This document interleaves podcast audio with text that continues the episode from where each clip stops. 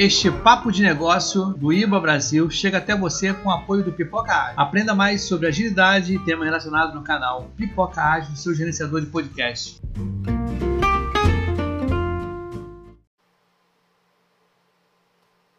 Fala pessoal, boa noite. Um pouquinho de atraso, mas estamos no ar com mais um papo de negócios. Hoje a gente vai falar de prontidão organizacional. A gente vai fazer um conceito primeiro, mas antes de tudo, nossa vinheta.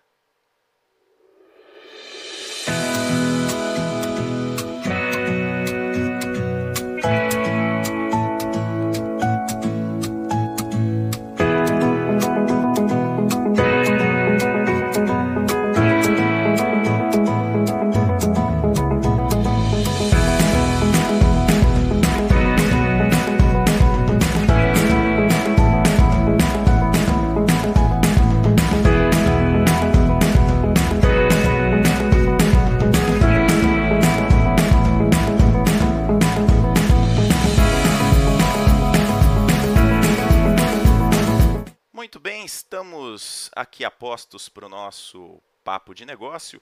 Hoje a gente vai falar um tema um pouquinho mais sofisticado, né? Acho que a gente tem que dar uma conceituada primeiro.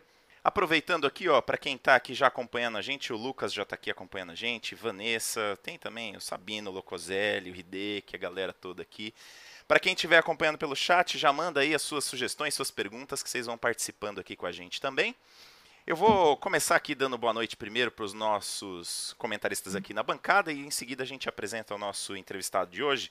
Hideki, tudo bem, Hideki? Não esquece de tirar do mudo, Hideki, ó, importante. Esse negócio de tecnologia, né? boa. Boa noite a todos, tudo bem? Show de bola. E aí, tá preparado para a gente explorar um pouco essa ideia de prontidão organizacional? Bom, eu chamei o Clésio para participar aí, né? A gente é. tem batido longos papos em relação a isso, estratégia, processo, Sim. né? Estou ansioso aqui pelo papo. Show de bola.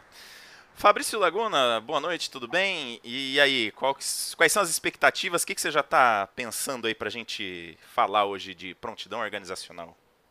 É, estou aqui de prontidão, né? é, prontinho para a gente discutir é, prontidão organizacional é um tema que, que, na análise de negócio parecia com esse termo mesmo, né? Na versão 2 do Baboc, na 3 ela sumiu, mas o conceito continua, a ideia continua de avaliar se a organização está pronta para receber mudanças, para receber novas soluções, e, e isso está muito alinhado à estratégia. Estou curioso para ver o que, que o Clésio vai nos trazer. Show de bola. Meu amigo Locoselli, boa noite. E aí, o que, que a gente pode esperar hoje da prontidão organizacional? É um tema, um tema muito interessante, um tema que preocupa bastante o sucesso das empreitadas, das organizações. As iniciativas podem ser prejudicadas se esse tema for relegado, e eu acho que é fundamental a gente olhar isso com, com muito carinho. É, é, o Fabrício falou que da versão 3 saiu, mas se a gente olhar a tarefa 6.4, a definição da estratégia da mudança, é, é, um dos aspectos que é considerado lá, né? A, a prontidão organizacional. Tem um Isso aí foi incluído dentro da tarefa. É? Ele era uma tarefa Ele era uma tarefa e agora ele ficou embutido dentro de uma. É verdade, é isso aí. Cara, é, é, um, é um privilégio a gente ter aqui dois grandes especialistas no Baboc, inclusive. Não, um vers... grande especialista ah, e um abelhudo. Não, dois, dois. Inclusive nas versões anteriores, enriquece muito o papo. Meu amigo Tonini, boa noite. E aí, o que, que você espera aí para prontidão organizacional? Ou o que, que você está já vislumbrando que a gente vai poder explorar hoje? É, eu, em primeiro lugar, acho que a gente tem muito que aprender aí com, com o Clésio, né? A experiência dele. Eu vejo no, no, nos meus trabalhos que isso é um problema bastante sério. Você faz as coisas quando você vai implantar, né? Até tudo bem, você coloca lá. Na hora que você for implementar, quer começar a usar, sai aquela correria, as pessoas saem atropelando, ninguém se prepara para isso, né? Então eu gostaria de ouvir do, do Clésio, né? Além de uma prontidão organizacional, eu costumo ver o assunto sobre os aspectos até de grupos. Por exemplo, se você está, uh, está fazendo uma implementação de um software, você tem algumas equipes. Você tem a equipe do usuário, tem a equipe dos, dos desenvolvedores, tem a equipe do financeiro que vai pagar isso daí. Então, acho que todas elas têm os seus interesses e que elas têm que se preparar para isso, né? Tá? A gente já sabe também que qualquer é, trabalho novo dentro de uma organização se acaba perdendo a produtividade, né? Todo mundo não sabe o que vai fazer com uma coisa nova. E se você não se preparou antes, uh, o tempo que você demora para colocar a casa em ordem é muito maior, tá? Eu tenho vivido essa situação em alguns momentos e realmente é, é dramático, a gente acaba se desentendendo muitas vezes, né? Então eu espero muito dessa conversa, tá? Tenho acho que muito mais que aprender com o grupo aí, já, já dois, né? O, o Fabrício Locoselli já deu até a citação, já abriu o baboque para ler aqui, né? oportunidade. Então vamos lá. Uma boa noite a todos, meus colegas. Gostaria que todo mundo fizesse muita pergu muitas perguntas, né? Ok? Show de bola. Valeu, Tonini. Clésio, é o seguinte, é, eu, eu, só toquei aqui em, em, prontidão organizacional, mas na verdade o nosso tema hoje, ele, ele, relaciona um pouco a prontidão organizacional com essas questões aí de é, ágil... Sabino, seu som sumiu. Meu som sumiu. Peraí. Uh... Exatamente. Meu som sumiu. Alguém clicou no meu. Sabendo sem voltou? som. Voltou? Voltou, voltou, voltou, voltou. Alguém clicou no, no mudo aí e emudeceu todo mundo. É... Acho que fui eu. é, eu. Eu vi, eu só não sabia que tinha me mutado também. Não, ah, ah, tá. é, vamos lá, gente, ó, é, eu, eu, eu, comecei, né, falando um pouco aqui de prontidão organizacional, mas na verdade o nosso tema, né, Clésio, é um tema que ele é um pouco mais específico para prontidão organizacional, uhum. dentro dessa questão do digital, das transformações, né, que a gente vem é, vendo aí das organizações, e é por isso que se torna um assunto tão interessante, né, porque a gente sabe que as uhum. organizações têm que se reinventar. Então eu queria já te dar o boa noite e já convidar você a fazer aqui uma conceituação, né? Falar um pouquinho pra gente do que seria essa ideia da prontidão organizacional, para depois a gente poder explorar essa parte das mudanças em relação ao digital, né? Seja bem-vindo aqui ao nosso papo, boa noite e a palavra é sua. Opa, boa noite, boa noite, a todos. Prazer aqui estar participando com vocês aqui. E vamos lá, né? Como é que a gente entende essa questão da prontidão organizacional? É, ela está muito é, alinhada ou desenvolvida ainda pelas duas visões que eu tenho hoje. A gente vai ter, tem que separar isso, conceituar isso, para a gente poder entrar, é, delimitar aqui o que a gente vai discutir de prontidão organizacional.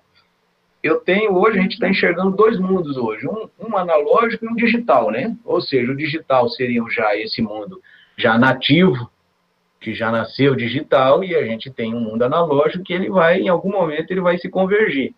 A gente não consegue ainda determinar o tempo dessa revolução, né? A gente não consegue determinar isso. Então, nesse interpasse de eu, de eu migrar de um analógico para um digital, ou tentar alcançar isso, é, eu preciso me organizar. Eu preciso ter uma prontidão organizacional, ou um caminho a ser percorrido, como o título do, do tema mesmo diz, que eu preciso me preparar. Eu tenho que ter uma prontidão é, estrutural, organizacional, para atingir essa parte aí que é o mundo digital, que é a quarta revolução. Até uma chamativa atrás, engraçado é que a gente já está na quarta, discutindo a quarta, e intermediando alguma coisa também ainda da terceira revolução, seria a parte tecnológica. Uhum. Né? Então, é, a coisa assim está muito dinâmica. E aí, para você atingir esse nível de prontidão aqui, é, é, eu preciso não só de frameworks e conceitos primários, conceitos pensados e arranjos, mas como de fato é, é o grande é, objeto de estudo, de análise, como de fato eu consegui implementar isso quais caminhos ou quais estruturas técnicas que eu vou conseguir atingir uma prontidão organizacional. Então, você tem muitas hoje, muitas vertentes mais é, bibliográficas, é, dinâmicas da, da própria internet, só que a gente ainda não tem um caminho. Qual que seria hoje um esqueleto? Por exemplo, igual estruturação organizacional. Às vezes você tem uns grandes pilares lá, pessoas, processos, sistemas, operações, né? Que seriam os pilares ali. Mas quais os pilares da prontidão organizacional?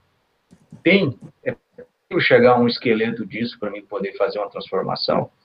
Às vezes a gente já consegue ver alguns frameworks bem interessantes, mas eu preciso ter isso de forma muito mais é, estruturada.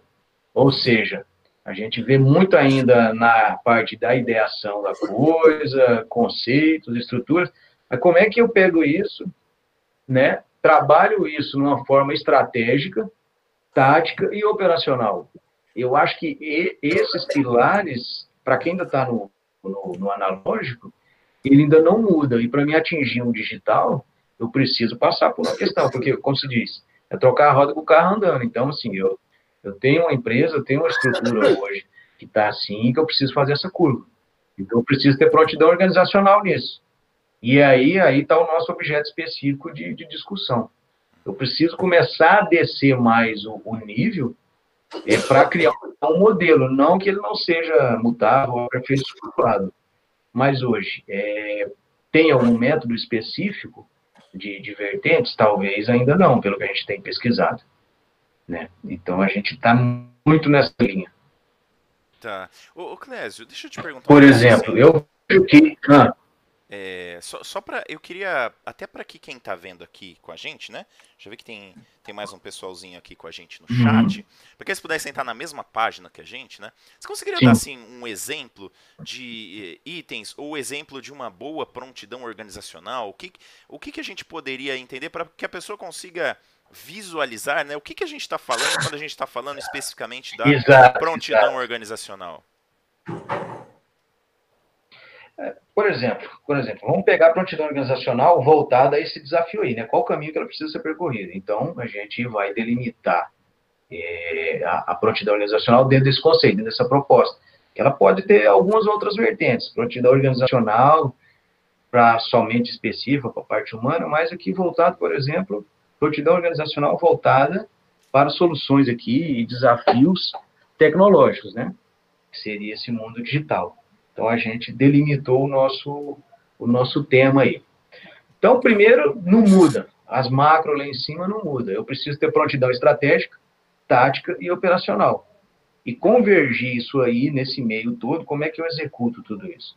Eu preciso ter alguns métodos, né? Que eu preciso fazer a gestão disso. Ou seja, mais um pouquinho em cima, é, até eu chegar na prontidão organizacional para fazer essa migração, eu preciso ver minha questão de forças ainda que influenciam a minha prontidão. Ou seja, é, como surgem essas necessidades de prontidão organizacional? Como é que elas surgem?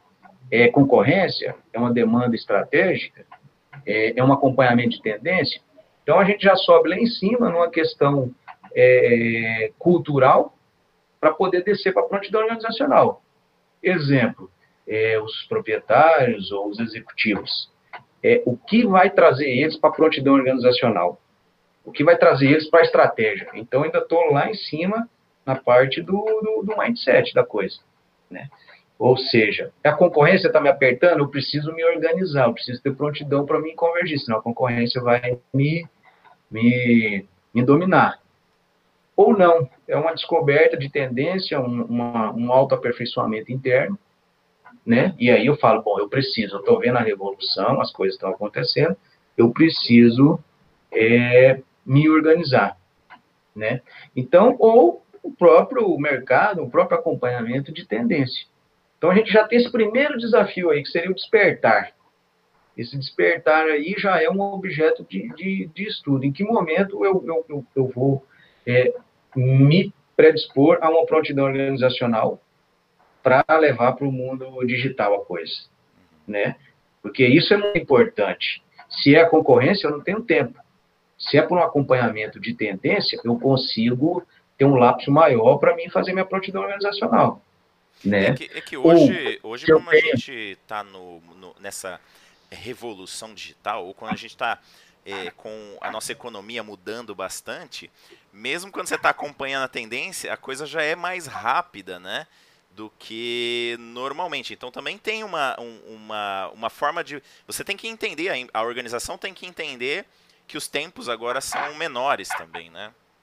Exato. Então, isso, esse tempo menor aí, ele, ele, ele, ele converge já desde a concorrência, né? Se o meu concorrente já desenvolveu um produto, diminuiu o custo dele, agregou valor, ele, ele já me apertou. E aí, em muitos casos, a gente vê aí que, que a concorrência vai indo e vai dominando. Beleza. Não, eu tenho um trabalho de governança muito efetivo, então eu já tenho, é, dentro da minha, dentro do meu trabalho de planejamento estratégico, eu já estou pensando numa perspectiva tecnológica, pegando o BSC, né? Que lá nos primórdios do BSC, é, a tecnologia ela não é destacada como uma perspectiva. Eu hoje destacaria, né? Não só a perspectiva financeira de mercados ali e humanos. E eu, eu acho que eu quebraria isso aí, no, talvez até em quatro ou cinco. Eu acho que eu teria que classificar processos lá embaixo, tecnologia um outro ponto, capital humano mercado, lógico, e a perspectiva financeira. Então, eu hoje destrincharia o BSC de uma de mais detalhado, porque eu preciso explorar isso mais detalhado. A questão é a superficialidade, às vezes, né, da coisa. Não, beleza, vamos juntar aqui processos e perspectiva de processo de capital humano, e não é. Porque se eu, se eu destrinchar a estratégia hoje embaixo para processos e tecnologia e capital humano, dependendo da perspectiva, eu não toco nenhuma dessas estruturas. Se eu for trabalhar uma, uma automatização com perspectiva de, de, de, de, de redução de mão de obra, então tem todas essas, essas tendências aí. Então, isso seria o básico de eu estar pensando em prontidão organizacional a partir da minha estratégia interna. Eu já tenho isso dentro da organização. Outra coisa é a concorrência, né? Você está ali tranquilo, pensa que não, a concorrência te dá um susto, né? Ou você está aqui, você tem estratégia ou não tem, tem concorrência ou não tem, mas você está atento a uma demanda externa. Então, assim, então a gente está muito ainda em cima é, da relação de poder, antes de eu entrar em métodos e em transformações. Então, por mais que você esteja aqui embaixo, as áreas, é, pensando nisso, eu ainda tenho que entender lá em cima como é que está funcionando a prontidão ou como que ela se origina lá em cima na relação de poder. Aí quando eu desço isso, aí sim, aí eu começo a, a, a começar a mensurar melhor essa, essa situação, né? Então, a primeira coisa é quem determina dentro das organizações é, essas mudanças, ou é o dono do capital que vai potencializar isso, é, ele já tem que saber a importância do conhecimento em relação à, à Revolução 4.0, né, e ele tem que estar muito atento a, aos resultados disso. Né? E aí você desce por uma questão de, de, de, de, de materialismo histórico, ainda a cultura de gestão eficiente, é, a gente ainda na América Latina ainda não está daquele jeito, você pinta algumas coisas também no Ocidente, mas a gente não consegue ver ainda se está tudo funcionando nesse, nesses moldes. Então a gente também tem que saber dosar. Então a gente saindo dessa, dessa, dessa parte filosófica, dessa parte lá em cima, pensante e de, de determinação, de, de, de, poder, é que aí sim, aí a gente vai começar agora a entrar numa prontidão mais mensurável de, de estratégia. E aí sim, aí eu começo a tentar, tentar sugerir uma, um caminho que talvez tangibilize um pouco mais essa prontidão organizacional, porque é, é, para muita gente, o próprio termo ele é um termo diferente, né? A gente fala prontidão organizacional, então é um termo bonito. É, eu sempre entendi esse termo como, as, como estamos prontos para mudar e para adotar um novo tipo de solução. Um bom exemplo que eu sempre vi de, de prontidão organizacional é em empresas, e eu vi várias passarem por isso, que resolverem algum dia adotar um ERP. Ah, sei lá, foram comprar um SAP e vão adotar o SAP na empresa. Não estamos falando de transformação é, 4.0 nem nada ainda. Tá? Sim, correto. É, é, é, simplesmente padronizar processos. Só que os Correto. caras tinham uma cultura totalmente não orientada a processos, eles faziam, entregavam, depois ia tirar o pedido só para cumprir. Então, assim, a empresa não tinha uma cultura estruturada alemã, como o SAP prega, né? Onde Sim, correto. E aí, para implantar a ferramenta, para implantar o, o SAP, para fazer a gestão, antes faltava mudar um monte de coisa na cultura da empresa, na estratégia. Então, a empresa precisava se. Ela não estava Sim. pronta para aquela solução.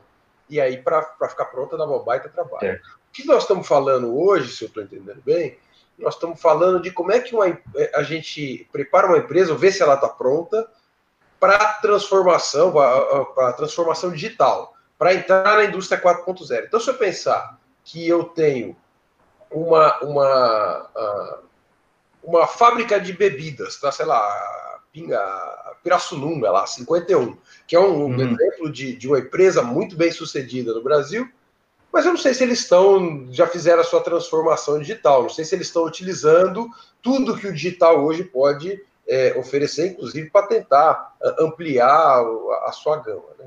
É aí o que eu estou entendendo que você está colocando é para fazer essa avaliação, eles têm que fazer essa avaliação em vários níveis, desde lá do nível estratégico, cultural, processos, é, é, pessoas, é, e aí esses níveis é, é, vão me ajudar a avaliar se essa empresa está pronta para entrar na transformação digital e para fazer essa mudança. É nessa linha ou não? Tem as duas linhas tem essa linha que você falou, que aí seria para análise, aí eu trataria isso como é, um diagnóstico, mas eu entendo também essa prontidão, caminhos a ser percorridos a partir do momento que eu vou fazer uma, uma, uma adoção a isso. Vamos digitalizar o nosso back-office. Eu Seria preciso um ter. para que ela pudesse alcançar isso. a prontidão, ela que ela estivesse isso. pronta. A, a, a prontidão para mim aqui seria é, como igual o segundo nome como é que eu estou organizado, ou como é que eu vou me organizar, né? Então, se a gente, num trabalho de consultoria, se a gente for fazer, avaliar isso, seria, hoje, daria até para você é, criar um método, ou seja, vou diagnosticar em cima de quais pilares aqui para ver se ela está pronta. E a outra parte é, não, eu vou aplicar, então eu preciso seguir alguns caminhos. Eu creio que algumas situações sem métodos e sem tem organização, é, é, é o, o, risco, o insucesso, ele, ele, é, ele é muito eminente. Né? Principalmente quando você vai fazer uma mudança digital para fontes externas. Que às vezes internamente você consegue testar, errar e acertar.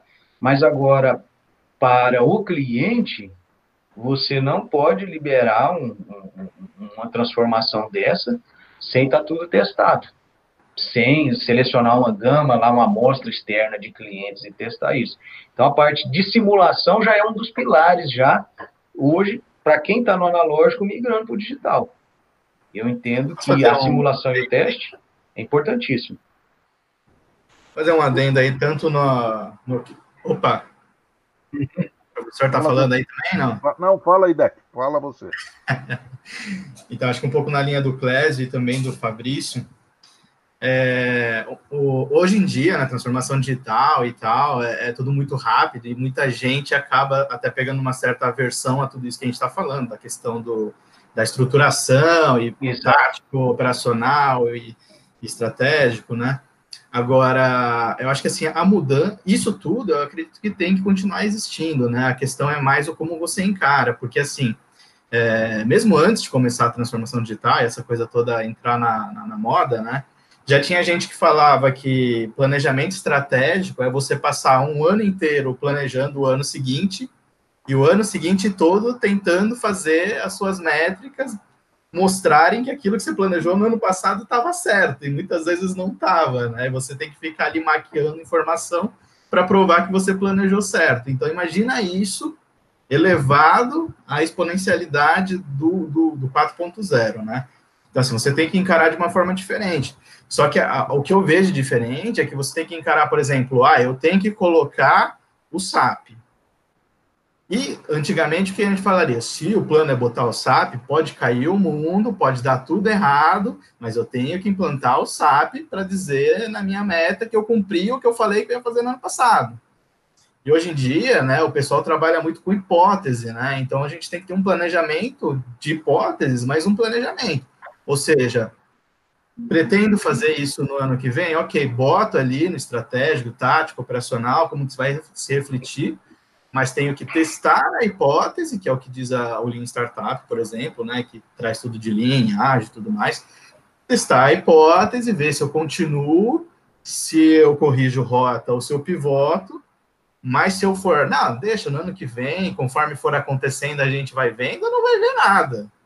Então, isso tem que ter um planejamento, tem que ter indicador, tem que ter indicador em vários níveis, como foi falado, estratégico, tático, operacional, tudo igual. A única questão é que você tem que ter essa flexibilidade de entender que aquilo é uma hipótese que tem que ser testada e não um negócio que vai te dizer, se você colocar um vermelho nessa linha da planilha, você está sem o seu bônus. Isso aí não, não, funciona mais. Né? Então, só essa observação aí que eu queria trazer, que é, é rápido, é ágil, é transformação, é, mas tem que ter um mínimo de organização ali, né? Botar uma ordem no caos. É, pegando, pegando esse gancho aí, o Fábio, da questão é, ágil, tá? para a gente não, para a gente voltar depois, né? fechar essa perna da estratégia, mas é, o que, que acontece? O problema são é, a, a, a distinção dos conceitos, né? Ou da aplicabilidade da coisa. Um exemplo. Ah, o planejamento é demorado, é um, é um ano. Não, depende. Depende muito mais da, da, do, da sua estrutura é, organizacional, da sua prontidão organizacional, no sentido de que é, tem gente que consegue planejar aí uma semana, duas semanas, 15 dias. Agora, se ficar um ano, então tem muito esse conceito. Como as tomadas de decisões elas são lentas, e a, a, baixa cultura voltada a, a, a, resultado e a números, então se torna avesso esses tipos de coisa, né? Ah, vamos trabalhar indicadores. Ah, é muito lento até montar isso e tudo. E na verdade não é. A verdade é, é, o, é o, giro estrutural que ele tem que ser rápido. É essa prontidão de, de, de, tomada de decisão que tem que ser ágil. Não é o planejamento que é o, que é o moroso, né? Então tem que fazer essas, essas distinções aí. É, na verdade, é, eu acho que é essa parte aí. O, o que a gente encontra de orientação do Baboc fica na análise estratégica. A análise estratégica ela propõe quatro tarefas. Né? A primeira tarefa é você identificar o status atual. Então, você vê em que situação você está. Define o status futuro. Você define onde você quer chegar. Como é que você quer estar no futuro. Aí você avalia os riscos e define a estratégia de mudança. Quando você está definindo essa estratégia de mudança, você deve avaliar a sua prontidão organizacional. Ou seja, o quão pronto eu estou para chegar nesse estado futuro. E isso daí eu vou ter que avaliar em todos os aspectos que o Clésio já falou. Né? Exato. É, eu queria, queria, queria agregar uma, uma, um conceito também. Parece que é um chavão antigo, mas não é. É que a gente não está acostumado, a gente não sabe o que vai acontecer na situação futura. Tá?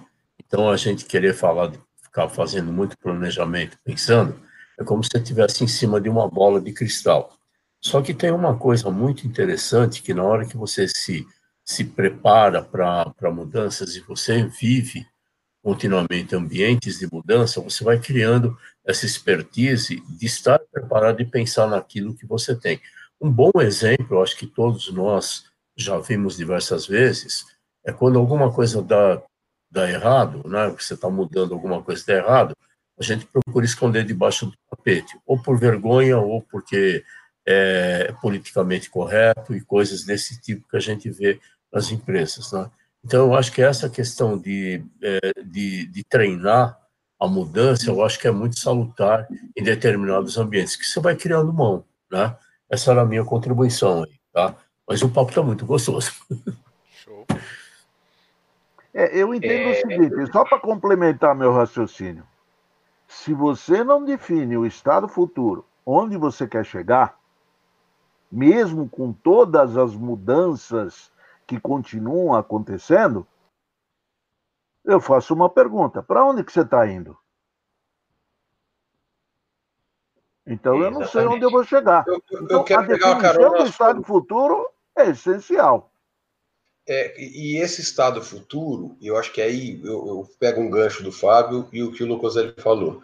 Ele não é que eu quero ter o SAP implantado.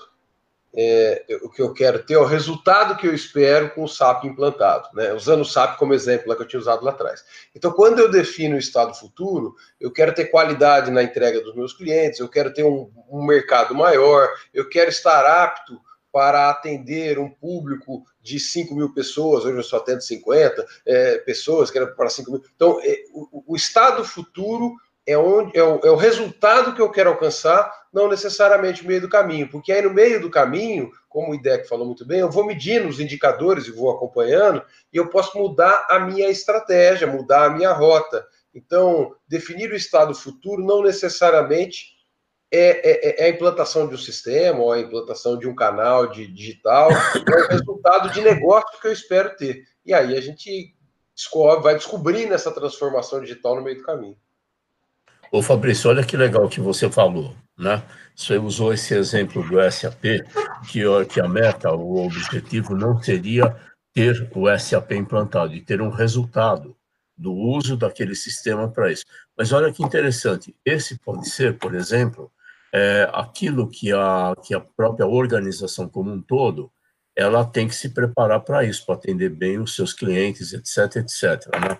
Mas para a equipe que está desenvolvendo, que está participando da implantação, pode ser que o objetivo deles não seja tão alto, seja apenas conseguir fazer a implantação do sistema SAP. Tá? Então, para eles, eles se restringem àque- àquele ponto. Então, o mesmo problema ele pode ser visto também de diversas formas, né? Ok? Ô, Tonini, o que você colocou, eu acho que era o que o Clésio estava falando. Quando você define o seu estado futuro, você está no nível estratégico. Agora, quando você passa para o nível tático, aí você vai enxergar as várias equipes que vão ter que atuar para transformar meu estado atual no meu estado futuro. E aí você vai avaliando a prontidão organizacional no decorrer do processo, para você poder chegar lá e obter o sucesso que é o resultado do negócio e não a implantação do sistema. Correto. É, é isso aí que a gente, que a gente vê. Bom, para a gente fechar essa linha, talvez a gente não vai conseguir aqui é, extinguir a- as possibilidades, mas pensando no, no, no início ali, essa parte estratégica, hoje, em termos de prontidão, é, a gente teria aí é, alguns, alguns pontos a serem analisados. Primeiro é as influências lá em cima, o que está me levando a, a, a, definir estrategicamente a, a, a minha mudança, né? Eu também tenho que pensar em, em delimitar, porque às vezes quem está no analógico não vai fazer uma ruptura, então ele vai fazer a frente dele de mercado, vai trabalhar o back-office, onde é que eu estou. Isso tudo eu acho que já tem que ser pensado um pouco na, na estratégia. O que, que eu vou mudar? Back-office, operação, produção lá, comercialização, onde eu estou atacando? Porque dificilmente as, as estruturas hoje, ainda físicas, que existem, elas não conseguem fazer uma curva de, de ponta a ponta. Então vai ter, que, vai ter que ter uma prontidão mais delimitada em algumas situações. Primeiro definir o, esse objeto aí, onde é que vai ser a mudança. Depois eu tenho que também ver é, hoje o meu impacto cultural em relação ao capital humano. Eu tenho que pensar, eu tenho que ter prontidão em relação ao capital humano, meu RH. Essas mudanças vai atingir, com certeza a mudança digital vai atingir pessoas. Qual a estratégia ainda em cima de pessoas? A gente tem alguns pilares, né? É, isso vai ter que trabalhar uma capacitação interna, eu vou ter que recrutar, às vezes, no mercado e disseminar o conhecimento.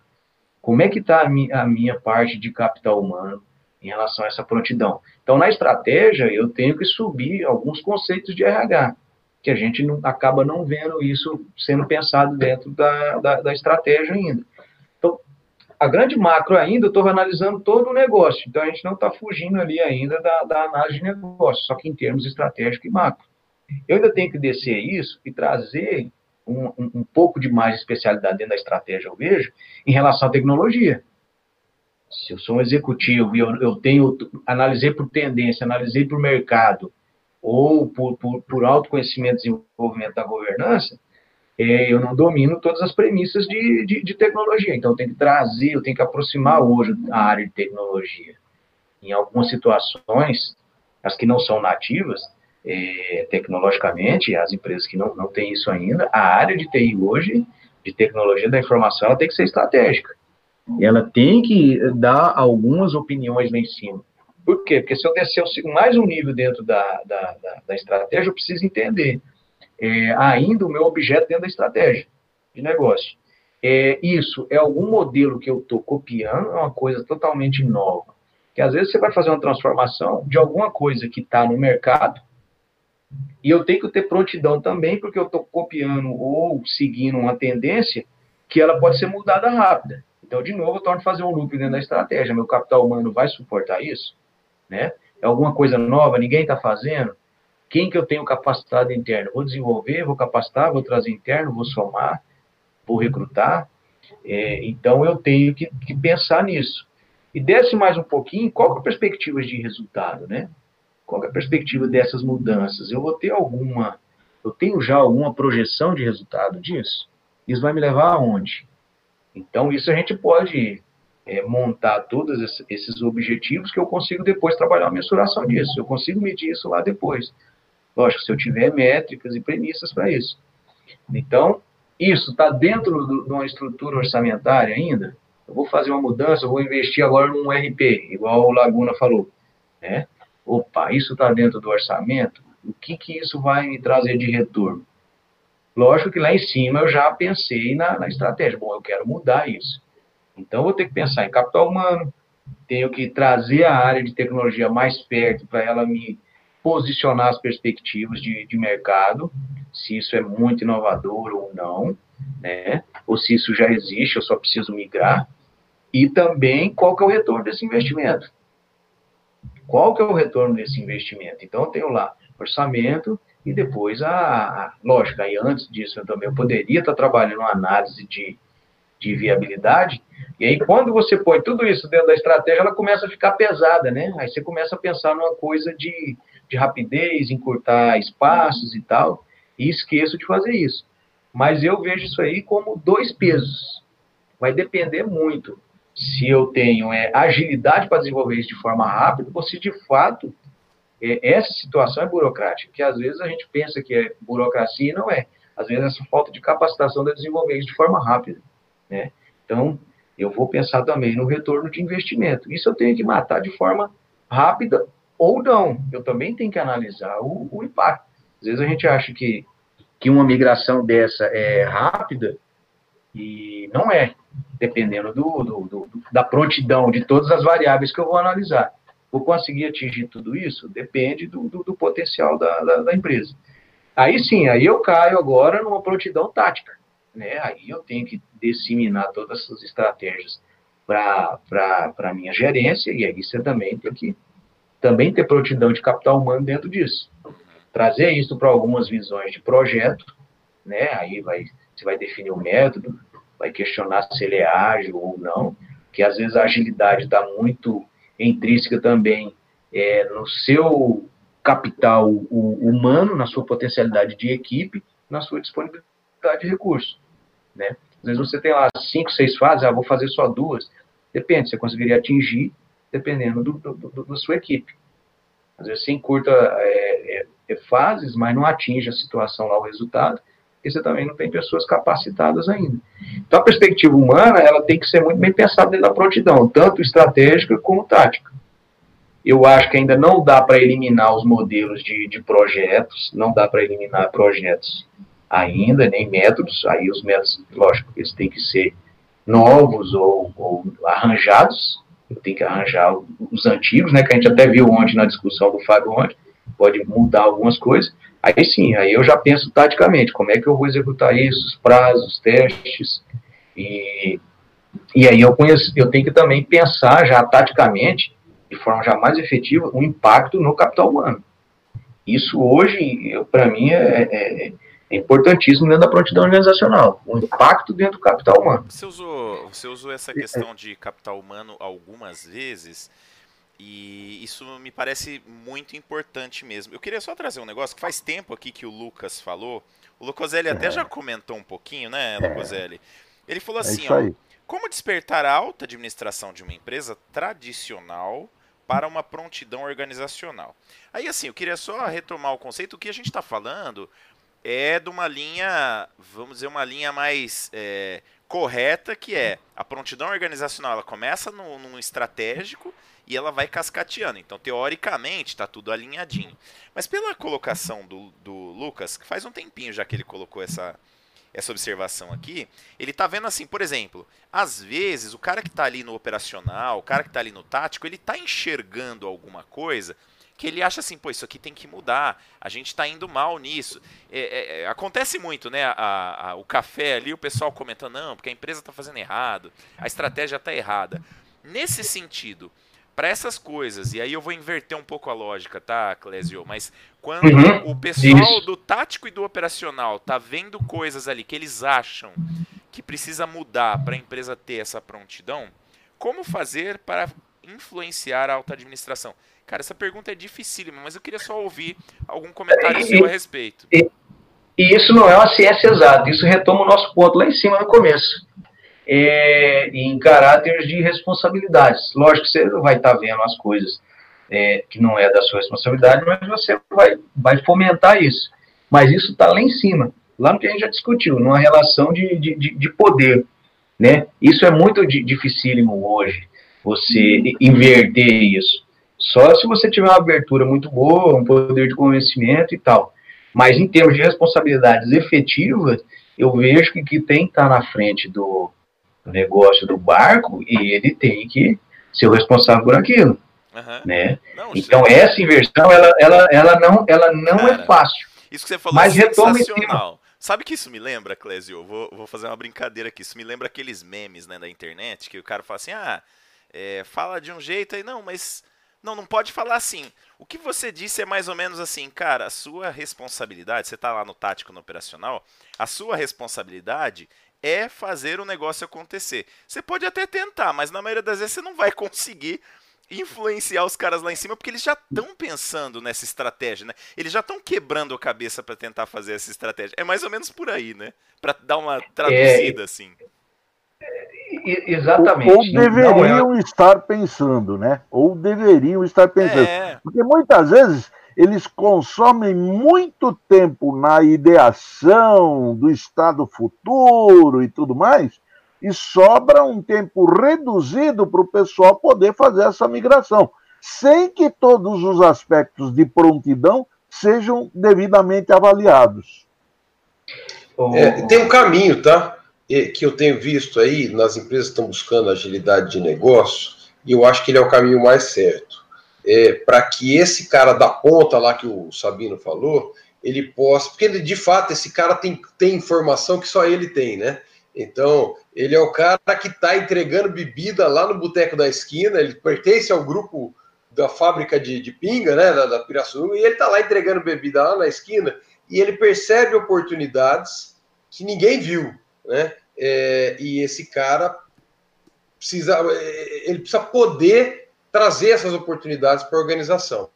Uma das maneiras que eu acho que pode acontecer, e eu, eu tenho visto isso como tendência, é que a estratégia que foi definida pela auto-organização, ela é menos o, o, como as coisas devem ser feitas e mais qual resultado deve ser alcançado. É então, esse cara que está entregando bebida, ele não é a responsabilidade dele não é pegar o caminhão desse ponto, levar até aquele ponto, pegar essa caixa, levantar, tirar assim. Ou seja, é, é, é, ele não tem tantas tarefas a fazer, ele tem resultados a alcançar. E aí as tarefas ele tem autonomia para decidir a forma de fazer. Então, se a gente consegue equipes que têm autonomia nas pontas, e eu delego essas equipes do ponto de vista estratégico, não tarefas a serem feitas, mas resultados a serem alcançados, então é pensar a estratégia e decompor essa estratégia depois no nível tático e operacional em termos de resultados aí a gente consegue fazer com que o cara lá na ponta identifique oportunidades para aquilo que ele está fazendo, que possa trazer melhores resultados e faça da maneira como ele achar mais interessante. Isso, Ô, Sabino. inclusive Fazer isso aí autonomia, né? Opa, vamos É, lá. o, É, o, sabe, o Fabrício, isso daí que você falou seria o Nirvana, né? Tá? Infelizmente, acho que muitas empresas não estão nem aí. Esse exemplo que você usou aí do, do entregador de bebidas seria excelente se tivesse isso. E aí eu cito um, um exemplo que houve uma mudança é, organizacional muito grande, até pegando esse exemplo do Fabrício, que foi a Wilk Bold na entrega do, dos pães, né? que o próprio, o- isso foi uma, está até na literatura, que o próprio pessoal que estava entregando sugeriu que, a, que a, o caminhão fosse um posto fiscal. Então ele entrega o produto, emite a nota na hora e não precisa, e não precisa muita coisa. Foi um fato de uma, de uma inovação muito grande, porque você decidia, por exemplo, isso é uma coisa bastante operacional, mas acho que vale como exemplo. Então o camarada saía com as notas fiscais e às vezes não conseguia entregar por uma questão qualquer, ou, ou trânsito, chuva, o camarada queria cancelar alguma coisa. E com essa atitude, foi uma coisa, isso permitiu que aquela equipe tivesse essa criatividade. Então, acho que isso é legal, tá?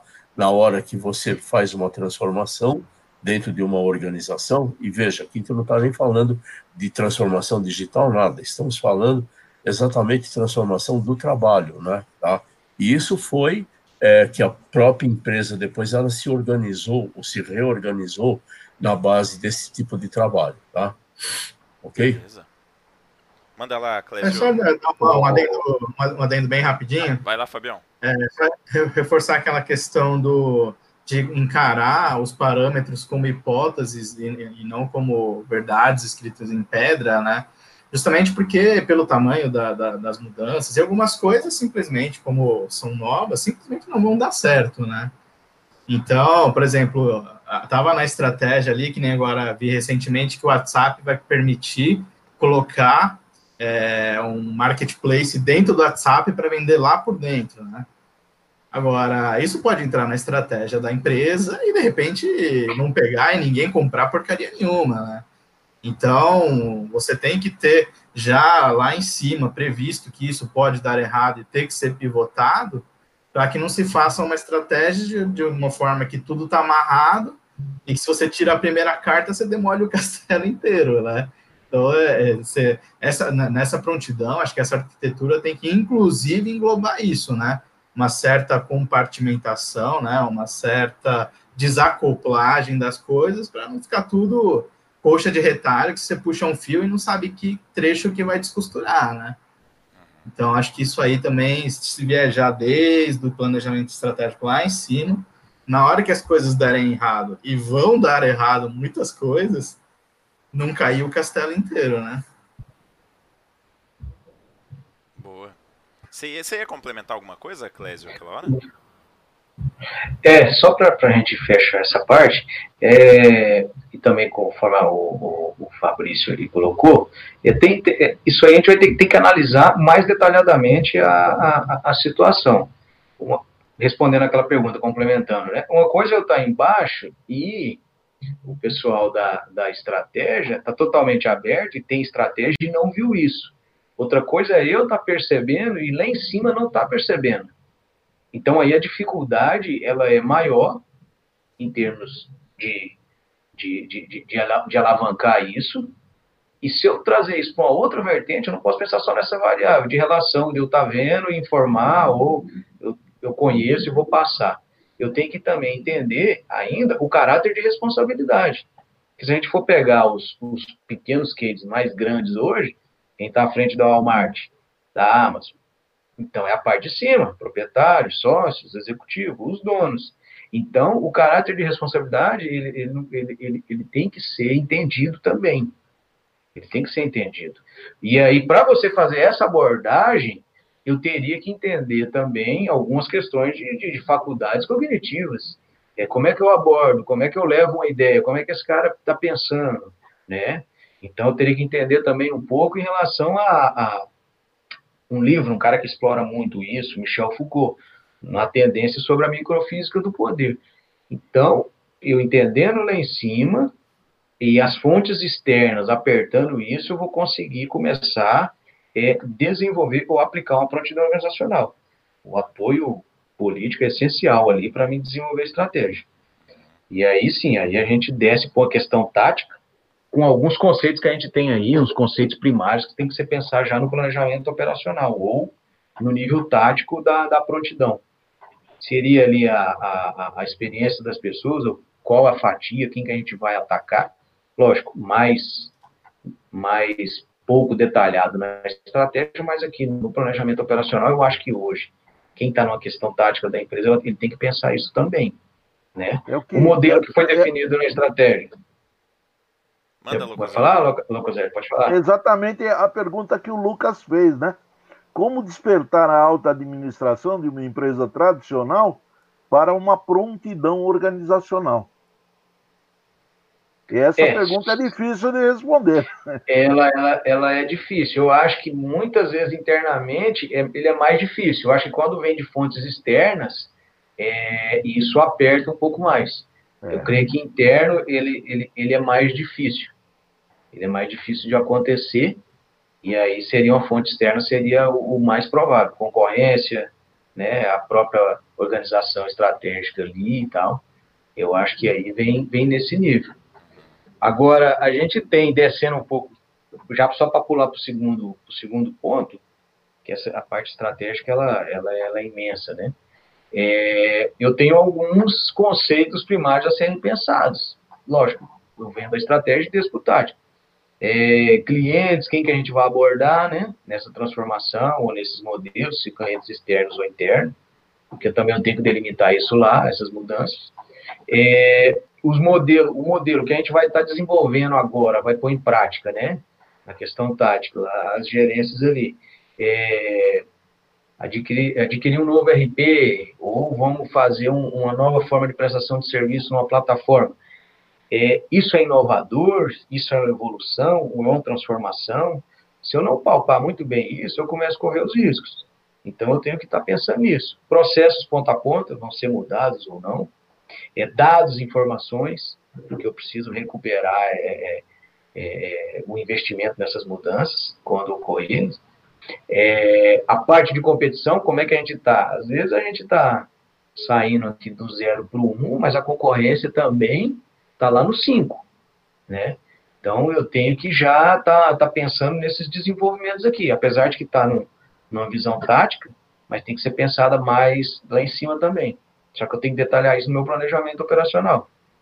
Tecnologia envolvida. O que, que a gente está pensando em termos tecnológicos? Tecnologia tem que ver as tendências dela. Então, são alguns pilares da prontidão que eu tenho que fazer esses questionamentos, e aí sim, aí eu entro com as análises de negócio dentro de cada perspectiva dessa. E qual que é o valor disso, né? Qual que é o valor agregado nessas mudanças? Então, tem um RP, eu vou... Deixa eu, eu, eu, vou só te interromper um pouquinho, porque assim, nós estamos com cinco minutos aqui para a gente finalizar. Normalmente certo. a gente acaba tendo que jogar para um segundo papo mesmo, é, é até normal. Eu queria fazer o seguinte, para aproveitar, pegar cada um dos nossos convidados aqui e eles fazerem alguma pergunta em relação à análise de negócio, porque aí a gente entra um pouco já nesse tema da análise uhum. de negócio, né? Mas, mas eu vou pedir para vocês serem do tipo ping-pong, tá? Faz alguma pergunta para o Clésio que tenha a ver com análise de negócio e já considera aí a sua consideração final, tá? Então, alguma coisa que vocês estão pensando aí que seria legal a gente abordar, joga aí o, o, a ideia para o Clésio e também já faz a consideração final de vocês para a gente poder ir encerrando aqui e aí depois a gente vê se a gente consegue finalizar essa ideia de prontidão aí numa próxima data. Pode ser? Vamos lá? É, começa Laguna, que está aparecendo aí na tela?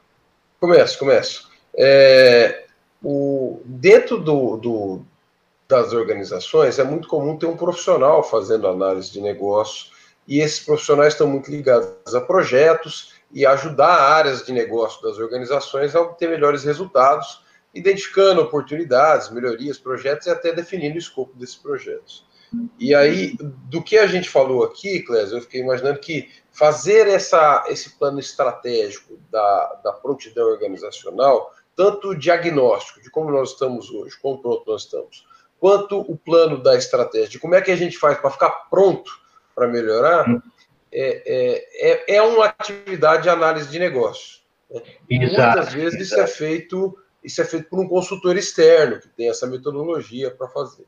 E, e, eu fico pensando que os analistas de negócio tinham que é, é, talvez deixar um pouquinho o conforto dos projetos ou o, o caminho dos projetos para se, é, é, se enveredar nessa área, que é uma área mais ampla de identificar é, é, é, essa prontidão organizacional e ajudar a organização a pensar, não só dependendo de consultores externos, mas ser um consultor interno. Tá? E aí depois eu vou deixar no final para você comentar e como é que você acha que o pessoal está ou não preparado para isso.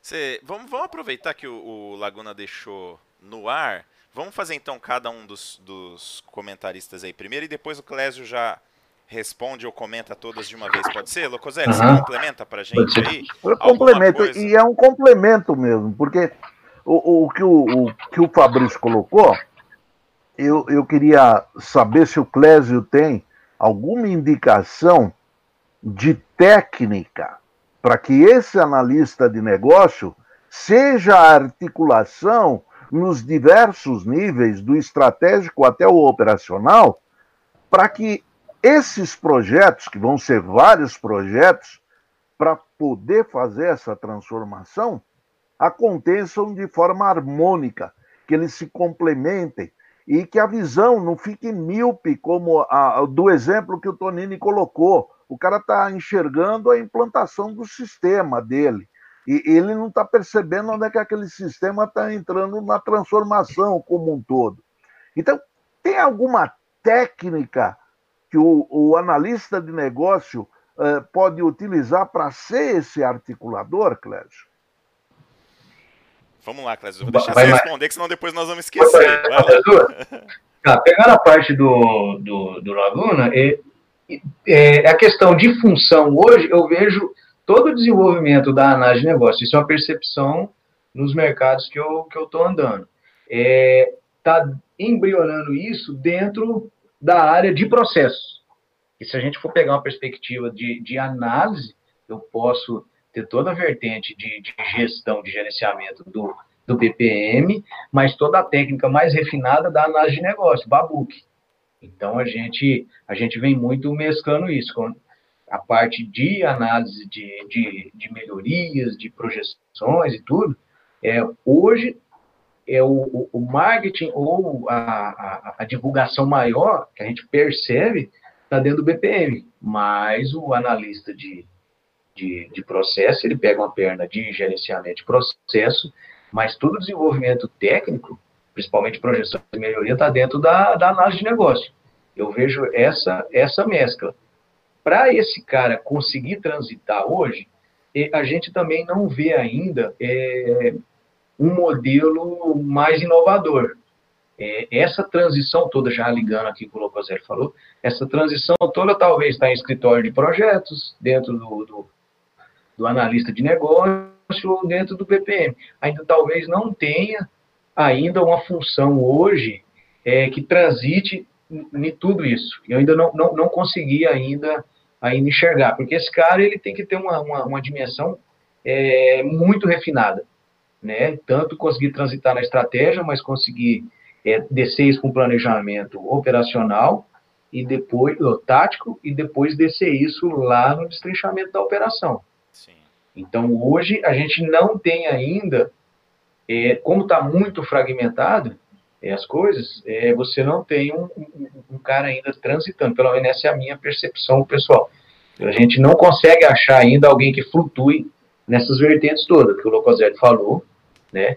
E a parte do Fabrício está muito dentro, pelo menos no, no, nos mercados que eu tenho andado, está muito dentro do, do analista de, de, de processo. E desenvolve muita análise de negócio, de requisitos e tudo, para melhoria e tal, dentro de uma visão. Aí, assim, só para inverter, na verdade, na análise de negócio, eu uso o, o, o, mapeamento de processo como um papel de trabalho, né? E aí, na verdade, é, o meu objeto para analista de processo são os meus fluxo dos meus processos, isso é a minha, a minha vertente, minha bola mestra, e aí eu uso a análise de negócio como técnica para implementar. Então vai depender de qual cenário eu tô, eu tô, eu tô aplicando. Show de bola. Muito bem. Tonini, o que, que você tem para a gente adicionar aqui em relação à análise de negócio e para a gente é, colocar aqui alguma coisa para o Clésio fazer uma consideração final também? Você tá no mudo, Tonini. Opa. Aí, 3, 2, 1 e. Tá no mudo ainda. Peraí. Desculpa. Aí, Foi? agora sim, foi, Opa, agora foi. sim. É legal. Perdão. É que, eu, é que eu estava com a sua imagem, cliquei, quase que eu, eu tiro Quase você me mutou de novo, né? É, quase. Então, olha, hoje foi um momento que a gente falou, falou, falou, e a gente não ouviu a palavra requisito. Tá? E essa a gente sabe que no mundo da análise de negócio hoje em dia, muitos dos analistas de negócio trabalham dentro dessa, dessa questão, né, da questão de requisitos. Então, o que eu gostaria de escutar do, do Clésio é exatamente como que ele interpreta essa questão da prontidão organizacional e a questão da gestão de requisitos dentro do, da experiência dele. Tá? Muito bom. É, É, tá, tá. Você, quer, Pode ir. você quer já responder? Manda bala. Pode ser. É, O, o Antônio, eu entendo o seguinte, eu entendo a, a análise de requisito nesse, nesses moldes mais específicos e mais detalhados. Na terceira etapa, que a gente é, hum, é, iria abordar com, com mais detalhe, mas aí ela fecharia ali. Eu tenho discutir uma parte estratégica, né, uma visão de negócio maior, uma análise tática também já numa perspectiva tática. Eu entendo que a análise de requisito entraria nas análises operacionais, né? Vamos dar um exemplo. Então, eu defini na minha estratégia lá que eu vou fazer uma mudança é, de software, então planejo toda a questão tática e aí eu desço num processo licitatório. Aí eu começo a refinar a análise de requisito ali, né? Vou utilizar um mapeamento de processo para identificar o- os requisitos, né? Então, o meu mapeamento, a minha elaboração de, de desenho, pautaria em todos os requisitos, regras de negócio, requisitos funcionais ou não funcionais. Aí eu desceria a análise de requisito dentro da prontidão lá na operação. Análise de requisito trabalhando numa questão mais específica mesmo, para requisito sistêmico, interpretando isso dentro de, um, de uma análise de processo, eu já, já mataria tudo isso, né? Já faria um trabalho de mapeamento levantando os requisitos e regras de negócio. Então, só para fechar, toda análise de requisito estaria numa terceira etapa, né? Já lá dentro da, da operação. Mas também dependendo da perspectiva, né? Se eu tiver num processo é, licitatório ainda, eu vou utilizar a análise de requisito ainda para um trabalho futuro, mas cairia num, num- num trabalho mais operacional, olhando as três vertentes. Uhum. É, não, é, é- é bem operacional mesmo, né? Hideki, e aí, o que, que você complementa aí pra gente, relacionando um pouco com análise de negócio? Ou com processos também, né? Fica à vontade. É, vamos falar de um, de um geral, né? É, acho que o que foi comentado aí do, do requisito não ter aparecido e tal, porque está mais lá embaixo no operacional, né? E do papel que exerce ou não, ah, de conseguir enxergar algo além do quem está no operacional, se, consi- se conseguiria enxergar ou não alguma coisa que está acima, né? É, eu acho que hoje uma coisa que vem acontecendo muito é o achatamento, né? A horizontaliza, hor- horizontalidade dos negócios, né? E eu vejo que cada vez mais, por exemplo, o analista mais clássico de requisito, né? Não, eu tenho aqui o meu negócio pronto, mastigado, e só tenho que transformar isso em caso de uso para desenvolver. Ou estou em processo, e o cara tem o cargo dele ali garantido, um ano, dois anos, três anos, de cabeça baixa, desenhando BPMN, alguma coisa que alguém mastigou lá em cima, né? É, eu vejo sendo cada vez mais raro você conseguir fazer um trabalho bacana dentro da dinamicidade que precisa ter hoje, com pessoas que não querem, ah, não, mas é, entender o negócio não é meu trabalho. Isso aí é análise de processo, eu vou processar a empresa porque não está dentro do meu cargos e funções. É, eu acho que tem tanto o, o, o cara que está ali no operacional, em processo, em análise, é, se dá o direito de ter essa flexibilidade, né? Não achar que é uma exploração. E também os caras de cima ali do estratégico, né? Terem a cabeça de, não, o cara tá ali entregando a pinga pirassununga, mas ele pode sim ter uma coisa que chegue a impactar a estratégia, por que não, né? Então eu vejo que na prática isso tudo já está sendo exigido, tanto quem está em cima ouvir, quem está embaixo, quem está embaixo tentar chegar mais para cima. Mas como não é, a gente tem muito essa carga de cargos e funções, CLT e tal, sindicato, é, as pessoas ficam muito condicionadas a, a, a, rejeitar esse tipo de coisa, né? Eu, eu vejo até às vezes muita gente falando, ah, mas eu queria fazer algo mais, mas quando aparece o algo mais, não, mas isso não é meu trabalho, né? Eu, eu, eu enxergo muito essa dificuldade, não sei se, se o Clésio aí, no que ele tem visto por aí, principalmente nessa toada, né, de organizar, vou organizar, eu tenho que ver se a empresa está preparada, e até pegando o gancho aí do, acho que o Locoselli, tanto o Locoselli quanto o Laguna abordaram mais ou menos isso, né, é, às vezes a própria, o próprio escopo dos analistas tem que ser revido, revisto nessas reorganizações, né, e aí, tomando também o gancho do próprio Clésio, e aí as pessoas estão preparadas para pegar mais coisa ou para delegar mais coisa, né, hoje em dia, management 3.0 tal, tá falando muito de Cara, você tem que saber delegar. Se você não souber delegar no meio dessa loucura toda, você vai morrer louco. Né? Eu, pelo menos, tenho sentido as o pessoal querendo mudar, mas na hora que muda, ficando meio assim com o pé atrás. É, né? Não, mas é, Sei, um, um, ponto, um, ponto, interessante que você trouxe. Clésio, queria que você aproveitasse comentasse o seguinte, né? O ponto que o, o Hideki trouxe, né? De se você tem visto isso, de bracinho curto a gente chama, né? O cara quer mudança, tal, mas na hora que vem a responsabilidade ele não quer. E eu queria que você aproveitasse para falar um pouquinho. É, eu, eu, tenho uma coisa na minha cabeça que é uma dúvida, assim. Essa questão, por exemplo, hoje das empresas, principalmente as maiores, terem lá sala de jogos, é, sala de descanso, rede, é, cerveja, não sei o quê. Isso tem a ver com prontidão organizacional de recursos humanos? Tem a ver com modismo? Então, dois temas aí para você falar um pouquinho para gente. É, essa parte do, do, do, do, do Fábio, isso é uma, é uma questão é, cultural, né?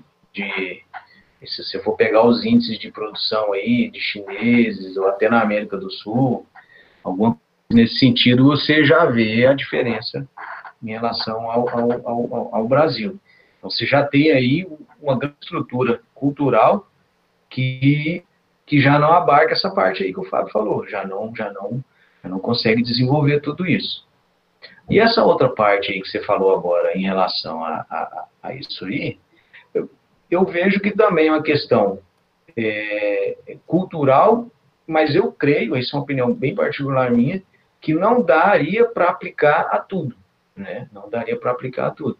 Em alguns, alguns nichos de mercados, eu creio, eu creio que sim, então, a partir dali, eu acho, da, da Revolução Industrial ali, né, ferro e carvão, a primeira ali, depois é, na Inglaterra, toda aquela questão, você teve é, uma evolução do, do, dos direitos, é, numa questão mais humana, você teve as, as novas ciências da, da, da, da cognição, a psicologia, psiquiatria, então, né, psicanálise, então, todas essas coisas vêm trazendo uma linha mais humanizada. Então, com certeza, isso vem de uma linha mais humanizada.